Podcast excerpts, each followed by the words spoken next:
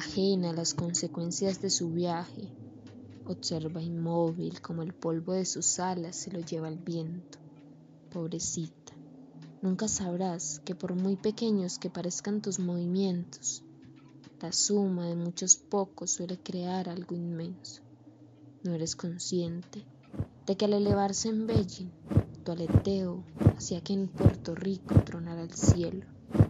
Quizás todos seamos como tú, mariposa, incapaces de ver el todo y solo valorar el hecho concreto, incapaces de mirar más allá, de entender que nuestro mundo empieza a sumar más errores que aciertos. Escucho otras alas batir a lo lejos mientras me despido de ti, mariposa. Hoy al verte por fin comprendo que el caos de las pequeñas cosas es el caos completo. Luis González Ayer.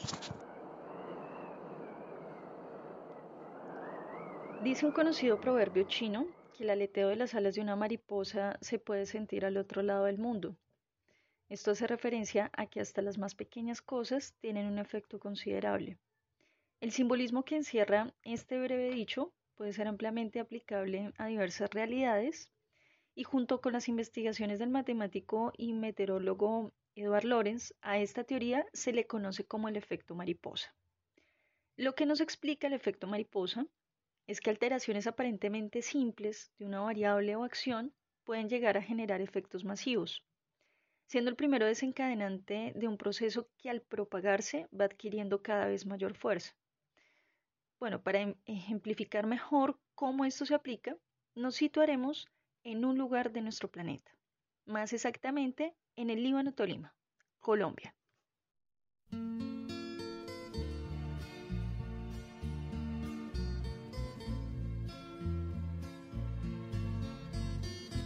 Las principales actividades económicas del municipio son la agricultura, la ganadería y el turismo.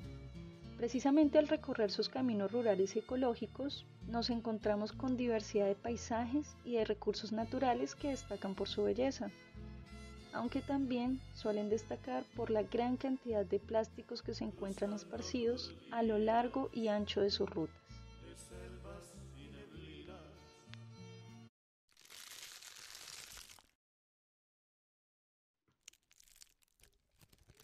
Según la Fundación Aquae, las bolsas de plástico tardan alrededor de 150 años en descomponerse totalmente y las botellas de plástico pueden tardar en degradarse hasta mil años si permanecen enterradas.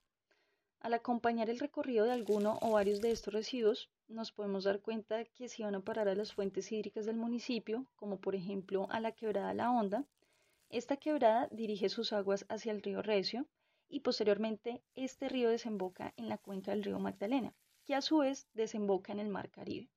Recordemos que el Mar Caribe es un mar abierto en el Océano Atlántico tropical y se comunica con el Océano Pacífico a través del Canal de Panamá.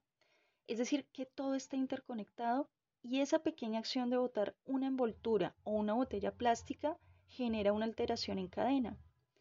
Durante toda esta travesía es probable que con el paso del tiempo los plásticos se vayan degradando y se dividan en fragmentos más pequeños llamados microplásticos, que al ser consumidos por los animales marinos pueden entrar en la cadena alimenticia humana. Pero ¿cómo puede suceder esto?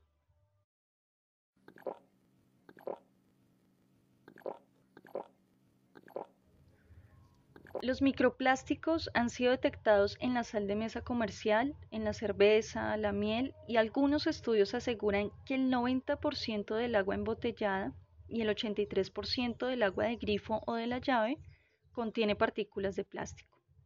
Esto es preocupante, ya que poco se sabe del impacto de este material en la salud humana y junto con el plástico se dispersan también las sustancias químicas que se le añaden para mejorar sus propiedades como los plastificantes, colorantes, estabilizantes y otras sustancias químicas que se introducen así también en la cadena alimentaria. Lo que sí se sabe es cómo afecta a los animales y estamos viendo un aumento de los organismos marinos muertos por intoxicación debido a los plásticos, pues ellos no diferencian entre los plásticos y su comida natural.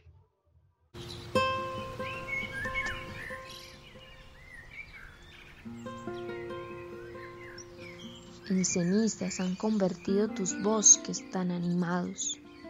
Ya ni los pajarillos cantan, huyes ciervos y venados. Ya las brisas no son frescas, huelen a árboles quemados.